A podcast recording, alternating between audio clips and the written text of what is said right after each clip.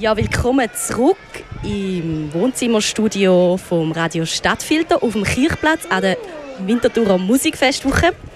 Ich sitze jetzt hier wieder mit einer neuen Band und zwar mit Seshi Shi und wechsle darum auf Englisch, dass wir uns alle verstehen. Yes, a very warm welcome from me that you are here now in our little container. Beautifully decorated, we might add. Thank you. yeah, I'm very happy to have you here. It's so nice. How was your journey? Our journey was, you know, I slept the whole way, so it was good for me. no, it's lovely, and Swiss Airlines is fantastic. So that was the first time as a band we've flown Swiss Airlines, and everyone was like, "Can we do that more often?" so it's your first time in Switzerland, then? It is. Yes, it's it our is. first time as a band. My brother lived in Zurich, so it's not my first time oh, being oh, really? here. And some of the boys have played music here before, but it was a dream for us to come. We've always wanted, and it's also a dream of us to be on Swiss radio because it's one of the most progressive radios in the world, really. So uh, we always had that on the bucket list. So thank you for making our dream come true today. Oh, thank you. Now I'm going to be red a bit. That's the advantage of being on the radio. yeah, never. No one can see me. Although they're missing out. oh, thanks. Um, yeah, you came from Brooklyn. I, I read. Is that is that right? You're still in Brooklyn, located? Most of us are. Um, well, that we we started the band in New York City, so um, we actually you know met in the Lower East Side, but we migrated to Brooklyn a few years later. Um, but yeah, the, it all kind of happened down downtown um, in an old tenement building. Um, you know, Pia moved into the apartment above me. I was already living there for I think a year, but um, she moved in and you know started singing all the time. And the walls are very thin; you can hear everything through the doors, literally, as you walk up the stairs. Um, so that's sort of how I met um, Pia. Um, and then these two had already known each other from, I guess. Yeah, we met at a house party in Harlem, um, and within 30 seconds started singing at each other. So it was, um, and Pia playing her little necklace harmonica. It, yeah, we, we knew we were destined it. to be friends. that sounds for me a bit like like like a film or like it, it in a movie. like New York is like yeah. that. I'm from London, but I moved to New York ah. ten years ago, and my mum kept saying, "How long are you going to be there for?" I said, "Just one more year." Uh, ten years later, it's like your every day is like a movie, running around the city and all these crazy things happening to you, and even being from another city, it doesn't compare. The amount of energy and interesting things that are happening every day. Some of them pretty crazy, but yes, it does feel like a movie sometimes, doesn't it? it? yeah, I can imagine. Um, what I saw today is um, the song or the video to the song "Forget Me Not," yeah, and, nice. and, and, yes, it, and it was I, I read about it was or it is an homage um, to the Guerrilla Girls. Mm-hmm. Yeah. How this happened? I, I liked it, the work of the Guerrilla Girls. So uh, thank you. Yes. What, yeah, what was the? Pia's sister actually directed that film, uh, the music video for us. Her name's Alyssa Boni. But um, yeah, it was definitely inspired by the Guerrilla Girls. We um, became friends with with one of the founding members um, just from being in New York, and um, you know, she kind of just became a little mentor to us and became a friend of the three of us and, and, we just spent a lot of time with her and and it was very inspiring to hear her story and, and what they were doing um, back in their heyday um, in the art world so we were very inspired by by the, the whole movement um, and yeah, decided to kind of make that the focus of, of the music video. So that one was really fun. We were just running around New York and all the different corners of, you know, downtown um, to film that one. At one point, we, we were on a street in the middle of the night in Chinatown and and I think we might have been a little bit too loud, and somebody threw eggs down oh onto the street. no way. Um, eggs at us. We couldn't believe it. Yeah, we got eggs, so we. We were just trying to do our choreography. the scene where we're like sitting like this, it, it was on that. It was on that. Um, on that block. So anyway, it was really fun. There was also some lightly illegal moves, I like to call them. Not fully illegal, lightly illegal, rather than slightly illegal. Um, where we had a drone on Manhattan Bridge, and the opening scene Ah, yeah. is uh, definitely inspired by New Jack City, and um, it zooms all the way through, Yeah. scooping the waters and uh, and onto the three of us, and um, yeah, there was a moment where we thought, uh oh, we've had it. We heard some sirens ringing, but luckily that's just a typical day in uh, in New York, and the sirens were not for us. we managed to do the drone without, I think, the proper license, but. Hush, yeah. hush. Yes, I know, we you're will. giving away But it's okay. We've not credited the uh, the drone operator, and I and I highly doubt anyone in Switzerland is going to dob on us. No, I don't think so.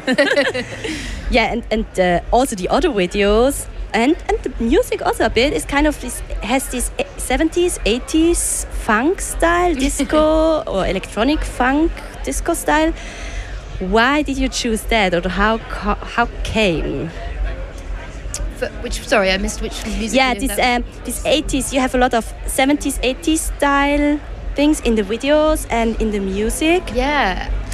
Where's your inspiration coming from I think for that I think our, our inspiration just comes from every single corner of the record shop.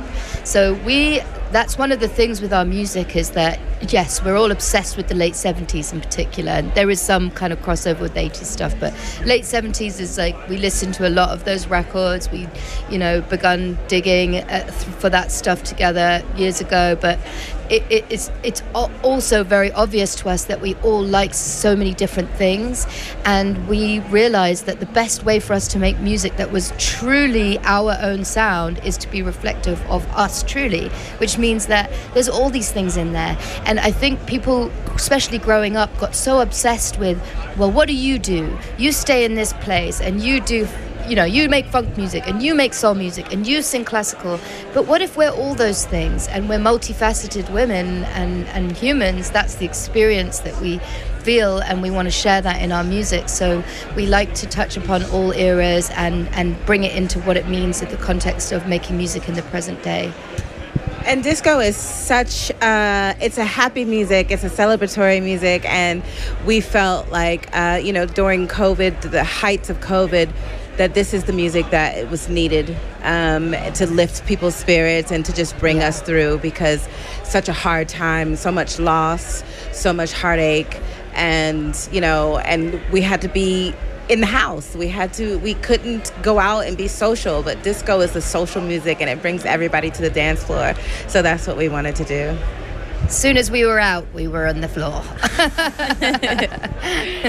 yeah i guess that that's uh, we can really feel that when, when we listen to our music your music and i'm really looking forward for the concert Thank you. Thank I, I hope this will the, the people will uh, get it yeah, it's just amazing to see how many music lovers of all ages were here. I was Yes. walking around the festival as we all were last night. We were starry eyed about how beautiful it is here and can't wait to play. And I realized that there was like young people with families, there were children, there were teenagers, there were people in their 20s and 30s, and everybody was admiring. You know, they had JD and Domi were up on the stage, fantastic. And the caliber of musicians, we saw that you had Jalen Ngonda also playing, and we just we feel so honored to be included on this bill and very excited. So thank you for having us. yeah thank you which which concert did you saw yesterday It was the JD and J- JD and the Domi main- and- yeah, at the main stage. Yeah. and then we saw that J- um, Jalen Ngonda was playing two um, couple of days ago as well. ah yeah And but you haven't seen uh, another one yesterday Not yet. No. I'm hoping to tonight. Oh yeah. yes Maybe tomorrow yeah if we can. Before uh, Cascas was here, and I can really recommend their music. They're from Paris. Cool. Oh, lovely. I don't know if they're playing in the Albani late. Can really recommend Cool. that. And yeah, what are your next plans after Winterthur? Oh, speaking of France, we're actually going to Brittany, to Bretagne. Yeah. Um, so it's a place called Le Jouk. It's about 20 minutes from Quimper, and uh, there's a festival there called Chez Hubert. So I think it's uh, it's going to be really nice. Um, I haven't been to Brittany since I was like a teenager. I used to go a lot in the summertime. So it's going to be the first time for some of the people in the band as well in Bretagne. Um, yeah, they've got a hard, uh, hard suit to follow after Switzerland. I'll tell you that much. but it is beautiful, the French countryside too. So can't complain. Yeah, it is.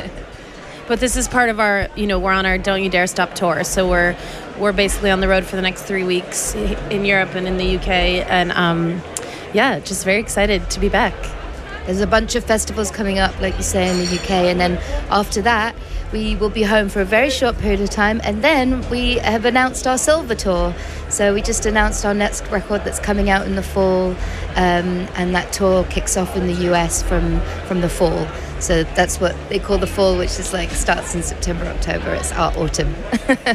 Crazy. Yeah, so the record drops on September 29th. It's a double LP, and we're super excited about it. It's, it's um, yeah, we're we're just over the moon um, to play some new songs for for some of our fans. So, so yeah, just happy to be here as well. Thank you for having us. Yeah, thank you really a lot for that. And do you have more songs of Say She She to play? yeah, Usina? No? Not sure. Because we already played one. Oh, lovely! Thank Yes. you so much. Yes, there is another one. our latest single is called Astral Plane. Yeah, do we have And- Astral playing? No. and um, that we'll be playing that tonight. And then uh, I'm not sure if you played Forget Me Not, but that's the one that you watched the music video for. Ah, that was our first single that we put out. do we have that? Do we have that one? Yeah. Then we, then we listen to Sassy Bo again. Yeah, I like that that song. Thank Thank you video. so much. Good. Yeah. Then, thank you, and have a good concert this Thank evening. you so Thank you. much. And a lot of fun. Enjoy- Enjoy the rest of the festival. And Yes. to any listeners who haven't come through, you should come through. It is so amazing. There's so much to do, and the food is fantastic too. Yes. It's really Yeah. beautiful. Thank you. Thank you. Bye. Bye bye.